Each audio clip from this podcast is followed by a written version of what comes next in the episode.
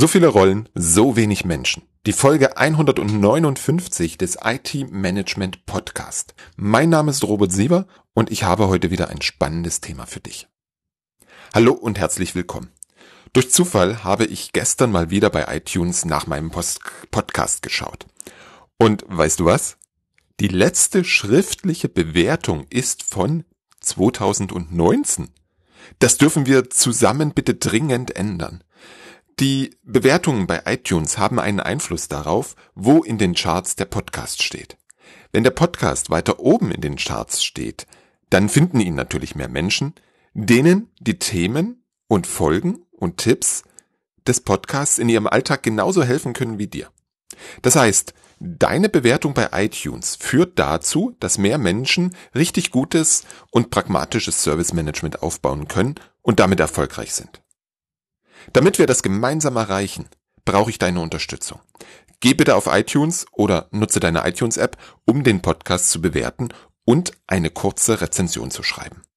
Damit unterstützt du mich und hilfst den anderen IT-Abteilungen da draußen enorm. Wenn du kein iTunes hast, dann kannst du genauso unterstützen, indem du diesen Podcast an deine Kollegen, Freunde und Bekannten empfiehlst.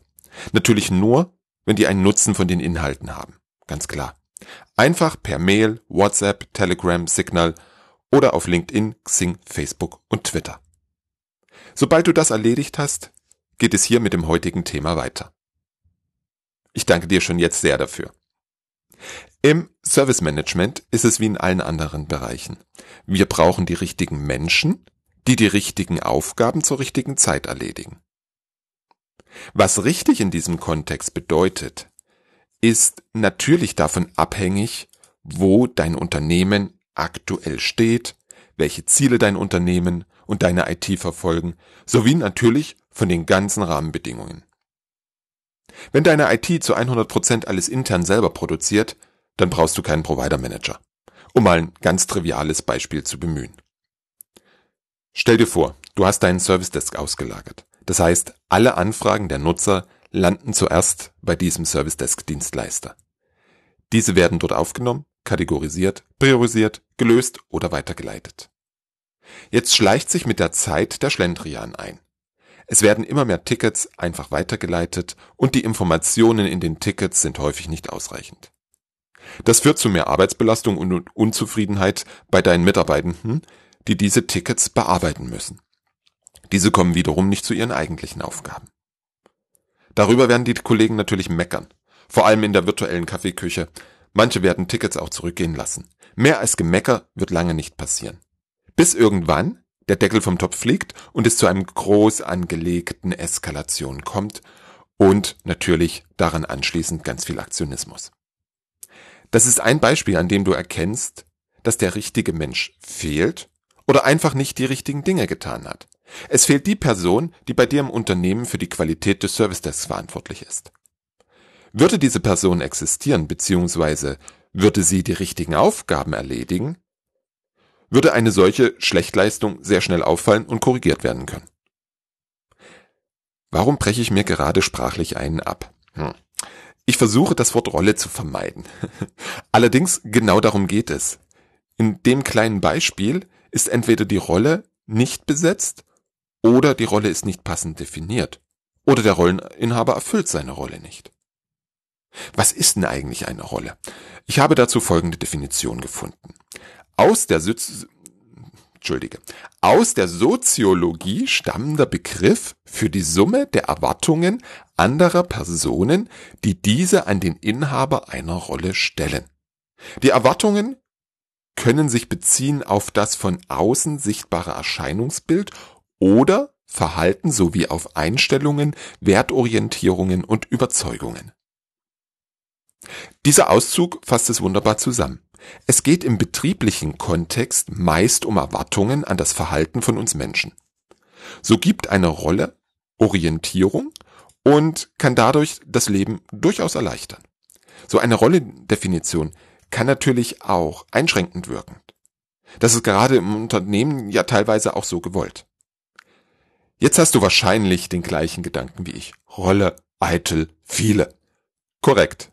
An Rollen mangelt es im Service Management nicht. Ich habe vor der Aufzeichnung im Internet nach Rollen eitel gesucht und das erste Suchergebnis angeklickt. Wenn ich mich nicht verzählt habe, dann standen da auf der Seite 37 Rollen. Schaust du in Richtung JASM, findest du ähnlich viele Rollen. FitSM kennt mehr als 44 Rollen. Ganz schön viele Rollen, oder? Ich werde sehr häufig gefragt, wie man all diese Rollen in einer kleinen oder mittleren IT umsetzen soll. Klar kann ich darauf antworten, dass es ja Rollen sind und keine Person. Eine Person kann mehrere Rollen ausfüllen. Damit lässt sich das auch in kleinen und mittleren Abteilungen abbilden. Trotzdem werde ich nicht das Gefühl, dass Service Management ein hungriges Verwaltungsmonster ist, aus der Welt schaffen können.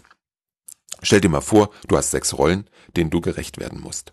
Da sind doch Rollenkonflikte vorprogrammiert. In der Praxis gehe ich einen anderen Weg. Ich orientiere mich am Prinzip des MVP, Minimum Viable Product. Übersetzt minimal brauchbares oder existenzfähiges Produkt. Ich schaue mir im ersten Schritt an, welche Rollen die IT-Abteilung benötigt, um die erwarteten Ergebnisse in guter Qualität durch Service Management zu unterstützen bzw. zu erzielen. Das ist je nach Ausgangssituation und Zielstellung in den Unternehmen teilweise sehr unterschiedlich. Ich versuche es auf ein wirklich kleines Set an Rollen zu beschränken. Im zweiten Schritt schaue ich zusammen mit meinen Kunden, welche Aufgaben aus den abgewählten Rollen trotzdem relevant sind, weil häufig sind es ein oder zwei Aufgaben bzw. Verantwortungsbereiche, die dennoch sinnvoll sind. Das nehme ich dann im dritten Schritt und erstelle individuelle Rollen. Das ist für mich persönlich ganz wichtig.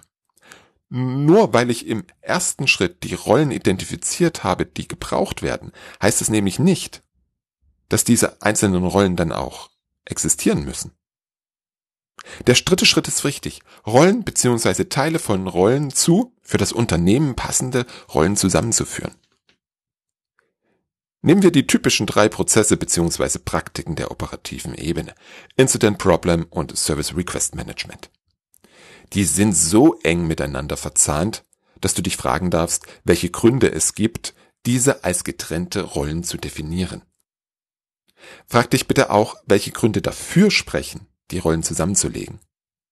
Beispielsweise fasst die ISO 20000 die drei genannten Prozesse zum Oberbegriff Resolution Management zusammen. Das finde ich durchaus eine sinnvolle Sache in ganz vielen Anwendungsfällen. Ähnlich sieht es in meiner Paradedisziplin, dem Service-Katalog aus. Service Portfolio Manager, Service Catalog Manager, Service Level Manager. Drei, zwei oder eine Rolle? Wie viel darf es denn sein? Kommt drauf an. Es kommt drauf an, wie die Rahmenbedingungen in deiner IT sind, welche Ziele verfolgt werden. Ich bevorzuge maßgeschneiderte Rollen gegenüber dem Zuordnen von mehreren Rollen zu einer Person. Ich erlebe, dass das zu einer besseren Zusammenarbeit und wesentlich weniger Silobildung in der IT führt. Es geht immer um den übergeordneten Blick auf die Serviceerbringung und nicht um die lokale Optimierung einzelner Praktiken oder Prozesse. Unter diesem Aspekt gewinnt dann auch die Rolle des Service Owners eine ganz wichtige Bedeutung. Diese Rolle bekommt sehr häufig Verantwortung für Ergebnisse, die in den klassischen prozessorientierten Frameworks wie ITIL und FITSM bei den einzelnen Prozessmanagern liegen. Damit liegt die Verantwortung aus meiner Sicht genau da, wo sie am besten ausgefüllt werden kann. Und genau dazu führen die drei Schritte, die ich dir vorhin dargelegt habe. Das führt wiederum dazu, dass die klassischen Rollen einen anderen Fokus und eine andere Verantwortung bekommen. Wenn wir über die Rolle des Service Owners sprechen, dann müssen wir auch über einen Punkt sprechen, der ganz häufig bei der Definition der Rollen vergessen wird. Rechte und Befugnisse. Normalerweise sind wir bei der Rollenbeschreibung ganz schnell. Verantwortung, Aufgaben, Fähigkeiten, fertig. Der Rolleninhaber benötigt alle Rechte, die er braucht, um seiner Verantwortung auch nachzukommen. Das klingt abstrakt, deswegen spreche ich selten von Verantwortung, sondern von Ergebnissen, die ich von einem Rolleninhaber erwarte. Wenn du das machst, kannst du dann folgende Frage stellen. Welche Rechte und Berechtigungen braucht der Mensch, damit er die erwarteten Ergebnisse auch wirklich liefern kann? Nur so wird eine Rollendefinition wirklich rund und versetzt den Rolleninhaber in die Lage, eine sehr gute Leistung abzuliefern. Vorausgesetzt, dass die Rechte nicht nur auf dem Papier stehen, sondern auch eingefordert werden.